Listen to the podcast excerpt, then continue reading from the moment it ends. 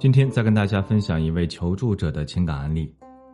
他说，结婚十年了，孩子七岁，长得特别可爱，就是性格有点胆小粘人。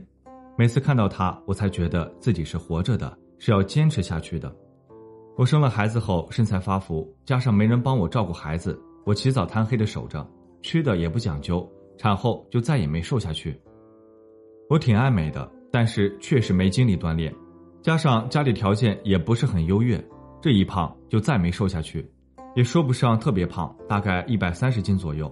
可是比起产前不到一百斤，总觉得自己很自卑，好看的衣服都穿不了了。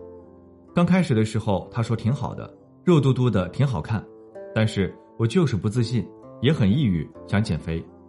对身材的走形让我完全没办法有正常的夫妻生活，我觉得他肯定嫌弃我。照顾孩子也忙，我就和他分房睡了。我是很紧张他提要求的，就这样也就偶尔几次。我知道这样不行，可是我也没有办法控制自己紧张。后来几年就是觉得孩子在有没有都行。我觉得大家都是为了孩子，其实夫妻间的感情早就淡而无味了。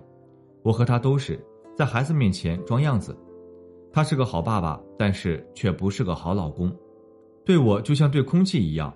我感觉在这段婚姻里，我们俩都很压抑、很煎熬，说不上对错，就是走不到一起。几个月前，我发现他出轨了，说实话很心痛，同时心里还有点终于解脱的小小的庆幸，很难说清楚的一种感觉，抓不住。我不清楚这段婚姻要何去何从，我在经济上也不依赖他，我打理一个小店也能养活自己和女儿了，可是。看着孩子，怎么都觉得应该让他有一个完整的家，我到底该怎么做？我当时给他回复说：“我们先分析一下你目前的状况。第一，不自信。人生每一阶段都有不同的美，虽然主流价值认为以骨感为美，但是生了孩子后，体内激素的变化加上年龄增加，新陈代谢减低，都有可能对体型产生影响。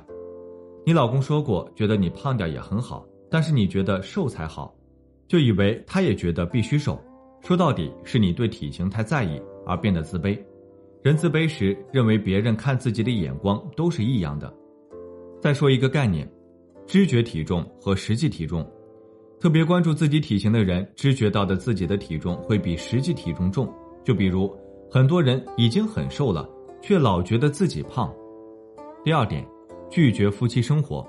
因为体型不自信，夫妻生活容易紧张，老是对自己不满意，容易影响双方的体验。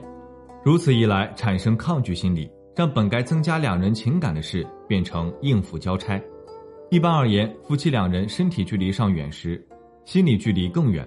夫妻生活在亲密关系里是一个很核心的部分，它不仅仅是生理上的体验、需要和满足，它更多的是关系、情感上的体验、需要和满足。也是心理上的紧密交流和融合，背后浓缩着人们的自我体验和关系体验。缺少夫妻生活的潜台词是：你们不欣赏、不接纳、不需要、不渴望对方。它也是夫妻俩沟通的重要部分。身体上的悦纳比言语更重要。第三点，你对待问题的方法就是逃避退缩。不管是体重问题还是夫妻感情问题，看得出你都不是一个主动积极寻求解决办法的人。消极回避让问题越堆越多。首先，体型不满意就应该有计划、有目标的去改善。可能减重任务太艰巨，信心不足，自制力差，产生无力感，不相信自己可以坚持，不如放弃。